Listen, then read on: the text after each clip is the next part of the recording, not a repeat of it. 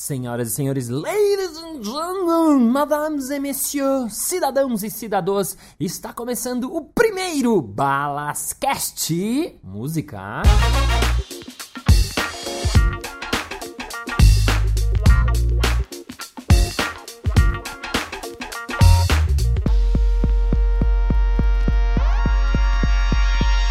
Bom, em primeiro lugar, é um prazer estar aqui. Eu tô enrolando esse podcast já faz mais de um ano, tive várias ideias. Eu pensei em fazer um podcast só falando sobre improvisação, teoria de improvisação. Depois eu falei, não, eu vou chamar minha, minha turma do improviso pra gente fazer vários jogos de improviso. Depois eu falei, não, vou contar minhas histórias. Depois eu falei, não, vou chamar convidados legais e chamar eles para improvisar junto comigo. E a gente vai fazer uma entrevista e no final vai ter improviso.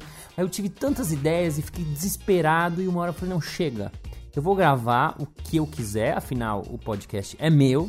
E vou começar com o mais simples, que é contando as minhas histórias. E depois, você que está ouvindo vai me falar se acha legal, se não acha legal, o que quer ouvir, o que quer fazer. E vamos que vamos. Então está começando agora, oficialmente, o primeiro Balascast.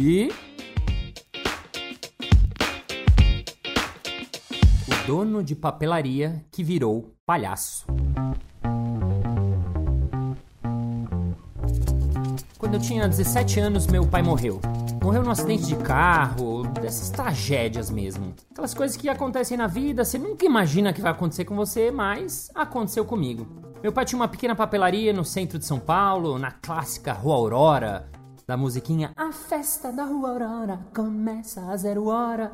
E, bom, como ele morreu, eu não tive outra escolha e eu virei dono de papelaria. De um dia para o outro. Eu tinha acabado de entrar na faculdfaculdade, eu fiz uh, ESPM, porque eu não sabia o que fazer, então eu acabei prestando propaganda e marketing, porque as pessoas falavam, ai, Márcio, você é criativo, faz propaganda, eu nem sabia o que era aquilo, e eu entrei naquela faculdade. Então, todo dia eu trabalhava das 8 às 6 e saía de lá e ia para ESPM. Lá fiquei 10 anos, eu era um cara normal, com um horário normal, com um salário normal, era tudo normal. Até que um dia um amigo me liga e fala: Balas, você topa fazer um curso de clown comigo? Um curso de quê? Um curso de palhaço. Esse tipo de curso nem existia aqui no Brasil. Eu não tinha ideia que, que era aquilo, mas eu falei: vamos, deve ser divertido. E lá fomos nós. A verdade, eu já descobri indo para lá que meu amigo desistiu no meio do caminho e eu fui sozinho fazer um curso de dois dias de introdução à linguagem do palhaço. Eu me lembro a primeira vez que a gente colocou o nariz vermelho, o professor chamava-se Fernando Vieira, pediu para todo mundo fechar os olhos, deixar a cabeça livre, e quando eu abri os olhos eu tive a impressão que o mundo ao meu redor tinha se transformado. Foi uma sensação muito louca, porque foi só colocar o nariz vermelho, respirar, entrar em contato comigo e de repente, pá! Parecia que o universo tinha mudado ao meu redor o curso acabou e eu, assim que eu saí, eu já saí assim meio vidrado assim. E eu não consegui pegar meu carro, eu saí andando. Eu comecei a andar, andar, fiquei andando horas, assim. Acho que eu queria ficar com aquela sensação ali por mais tempo. No dia seguinte foi a mesma coisa. Eu fui o primeiro a chegar, fui o último a ir embora. O pessoal depois foi no bar, fui no bar, fiquei até as duas, três da manhã, cheguei em casa, não conseguia dormir. E eu acho que eu tinha sido picado pelo bichinho do palhaço passei a semana sorrindo pro mundo. Parecia que alguma coisa tinha mudado, mas eu mesmo não sabia o que era. A partir desse dia eu passei a frequentar todos os espetáculos de palhaço que tinha, não eram muitos, todos os cabarés, tudo, tudo que eu via de palhaço eu ia atrás. E um dia eu estava lendo o jornal Folha de São Paulo e no cantinho da ilustrada eu vi uma nota que contava de um palhaço brasileiro que tinha trabalhado no Clown Care Unit, no Big Apple Circus, um circo de Nova York, e agora vinha para o Brasil trazendo um projeto de lá que chamava Doutores da Alegria. Quando eu li aquilo, eu pirei. Falei, nossa, isso é incrível, eu quero fazer isso, eu tenho que fazer isso. Eu anotei o nome do cara, Wellington Nogueira, e fui atrás. Na época, era 1996, não tinha internet. Então ir atrás não era só dar um Google, ir atrás era tipo ir atrás mesmo. Então eu fiz a primeira coisa que qualquer pessoa na época fazia, que é ir abrir as páginas amarelas. Para você que é jovem e não sabe o que é isso, era uma grande revista gigante com vários nomes, com vários telefones, mas eu não achei o tal do Wellington Nogueira lá. muito menos Doutores da Alegria, porque eles não tinham nenhuma sede na época, eles não tinham nada. E aí eu fiquei com aquela informação guardada na cabeça. E eu sempre que ia ao teatro eu perguntava: Ah, você já ouviu falar desse cara? Ou se houver algum palhaço, você já conhece esse cara? E ninguém conhecia o tal do Wellington Nogueira. Um dia, um amigo falou: Ah, eu conheço esse cara. Ele mora em tal lugar e eu conheço alguém e consegui o telefone dele. Liguei. Ele foi muito receptivo, me contou que funcionava ali na casa dele, mas que eles trabalhavam com palhaços profissionais. E como eu não era palhaço profissional, não dava para eu trabalhar com eles. Eu fiquei arrasado. Mas essa é a vida e tudo continuou.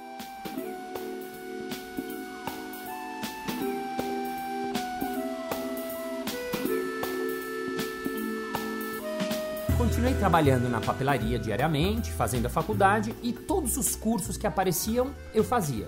Na época tinham pouquíssimos cursos, mas sempre que aparecia um curso eu ia lá me inscrevia. Eu era o primeiro a me inscrever, eu tinha meu salário, meu dinheirinho lá, então eu fui fazendo curso, fui fazendo curso, fui fazendo curso. Dois anos se passaram e um dia meu irmão me chega com uma notícia. Ele era meu sócio na papelaria, nós dois trabalhávamos juntos desde a morte do meu pai, e ele me disse: Olha, meu amigo me propôs de eu trabalhar com ele, então eu te proponho o seguinte: você fica dono da papelaria sozinho, eu te vendo por um real, quer dizer, ele praticamente me deu metade do negócio, você vai ganhar o dobro e lá eu vou conseguir me virar e tal. E nisso eu fiquei pensando nessa proposta, pensando nessa proposta e imediatamente fiz uma contraproposta. Eu te vendo a minha parte por um real e você fica aqui sozinho. Ele falou, mas e você? O que, você vai fazer? Eu falei, eu vou tentar ser palhaço. Ele era meu irmão mais velho, falou: Não, não, imagina, você não vai conseguir, não, você mora no Brasil. Eu falei: Não, eu quero tentar. Uma semana depois, minha mãe me escreve uma cartinha e deixa embaixo do meu prédio, falando: Márcio, eu acho incrível essa sua ideia, acho realmente uma coisa muito bonita, mas a gente mora no Brasil e com arte não se enche a barriga. Eu fiquei com aquela frase ecoando na minha cabeça, ecoando na minha cabeça. Conversei com os amigos, conversei com meu irmão, conversei comigo mesmo. E alguns meses depois, eu saí da papelaria, vendi meu carro velho, raspei minha pequena poupança, comprei uma passagem para Nova York para tentar ser palhaço. Palhaço profissional. Pum. Fim. Muito bem, muito bem, muito bem. Chegamos ao final do primeiro capítulo da minha história. Ah! Mas sabe a você que todas as segundas-feiras eu vou colocar no ar um episódio desse podcast, do Balascast. Então, para quem não assinou, assina aí. Para você que tem iPhone, saiba que tem o um aplicativo podcast já tá no seu iPhone, então é só você ir lá assinar. Para quem tem Android, vai lá no seu aplicativo e assina o Balascast. E vamos agora ao momento merchan.